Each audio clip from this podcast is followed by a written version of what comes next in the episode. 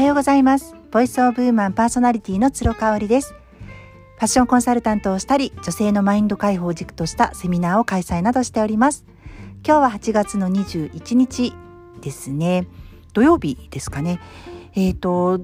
すごい降り続いている雨もですね一段落してはまた降ったりっていうね本当に不安定な天気が私の住む神戸では続いておりまして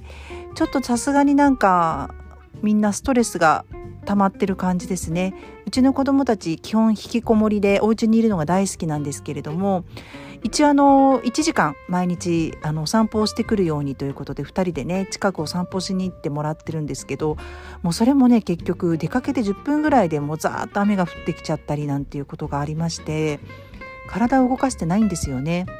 ただ長男に関してはダンスが好きなので家の中であのダンスをしています。USA を今更ながらあの得得したいということであのすごい頑張って踊ってますね。ただねすごいよね子供って。あの難しいと思うんですあのダンス。ただね何回見てるか知らないけど結構なもうクオリティで完コピ寸前まで行ってますね。あのすごいセンスがあるってわけじゃないんですけれども小さい時からとにかく踊るのが好きな子でね。であの私の亡くなった義理の父が、まあ、主人の父がですね、あの、先生をやってたんですよ。音楽の先生を。あのカラオケ講師とかねいろいろやっていてでお姉さんはあのお姉さんも歌手なので。その音楽一家なんですね。主人もなんかやってたのかな？楽器かなんかやってたと思うんですけれどもね。あのなのでその生前の義理の父がですねすごい長男のことをリズム感覚がいいっていう風に言ってくれてたのを思い出します。次男はねもう全く本当に生粋の引きこもりなんですけれどもあのお友達と遊ぶのが好きなのでお友達に会えないなつまんないなっていうのは時々話してますね。はいあのでは今日の本題になるんですけれどもあの何でも似合う方っているじゃないですかモデルさんのようなねモデル体型の方とでああいう方って皆さん羨ましいと思うんですよ。うん、ただね、あのー、私がすごく長年いろんな方を見てきて思うのは何でも似合うっていうことは選択肢が多いってことでしょ？それってねおしゃれになるには結構ハードル高くなっちゃってるんだよねっていう話ですね。選択排除の法則っていうのがありまして実は人間って選択肢が限られてる方が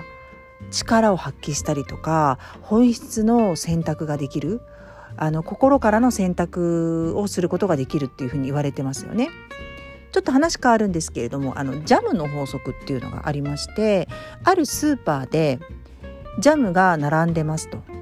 で24種類のジャムを並べた時と6種類のジャムを並べた時とどっちが売り上げが上がったでしょうかっていうことなんですね。これ知ってる方もいらっしゃると思うんですけれども答えは6種類そう選択肢が少ない方が売れる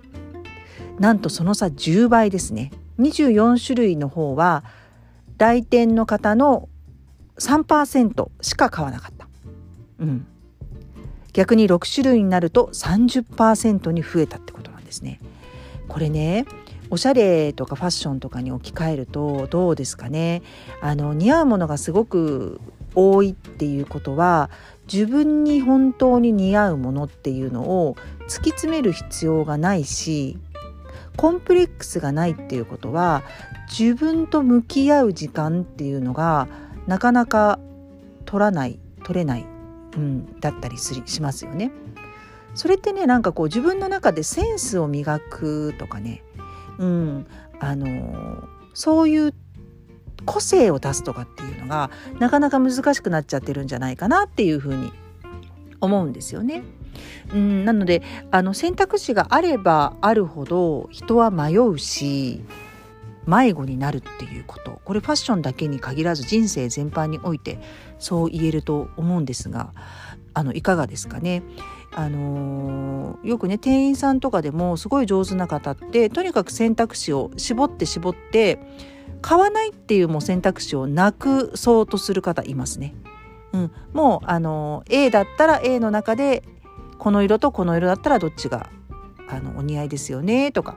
あとはもうサイズ。まで絞り込んでいってもう最後は買わないっていう選択肢がない状態もう選択選択 A か B か、ね、そういうふうに選んでいって最終的にはもう買うっていうところまで持っていくってことですよね。でこれはあのもちろんあの全然自分に似合わないものを押し付けられてしまったら意味がないんですけれども自分が似合うものを知っていればその選択がどんどん狭められる感覚ってありがたいと思うんですよね。うん、だからやっぱりね自分の似合うものを知っとくと本当にそれって強みになるしあの店員さんがね敵とは言わないんですけどやっぱお店の店員さんは物を売る人じゃないですか物を売りたいんですよね。できれば手ぶらで返したくないわけですお客さんをあなたをね。であれば、うん、自分の好き似合うを知っていればですねあこれも私全然似合わないしとかあ持ってるしたくさん持ってるしこういうテイストではなくてちょっと違うテイストが欲しいんですっていうふうにはっきり言いますよね。だから私あの必ずあのー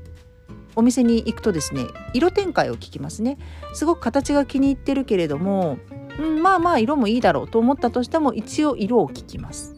うん、で2色の展開であるとすごく選びやすい。ただそれがこれね実はすごい空張り豊富で4色展開なんですって言われるとむしろ買わなくなっちゃったりするんですよね。4色になると自分によりピタッとはまるものがない限り触手が動かないっていう感じこれすごい人間の心理としてはあのいいですよね。究極はですねもうこれ一色展開なんです。えでもめちゃめちゃ形気に入ってる。色はまあ持ってるけどな。ネイビーとか白とか持ってるけど一色展開なんですって言われ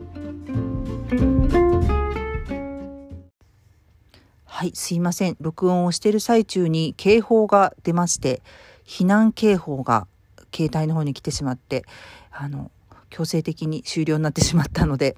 そうあの何を話していたかちょっと警報の音でびっくりしてですね忘れてしまったんですけれどもあの自分自身が足が短い足が太い、うん、腕が太い、うん、だから二の腕を出す格好はできないとかねそういう制限があることって実はすごく自分をあの魅力的に見せるチャンスだっていうことをね是非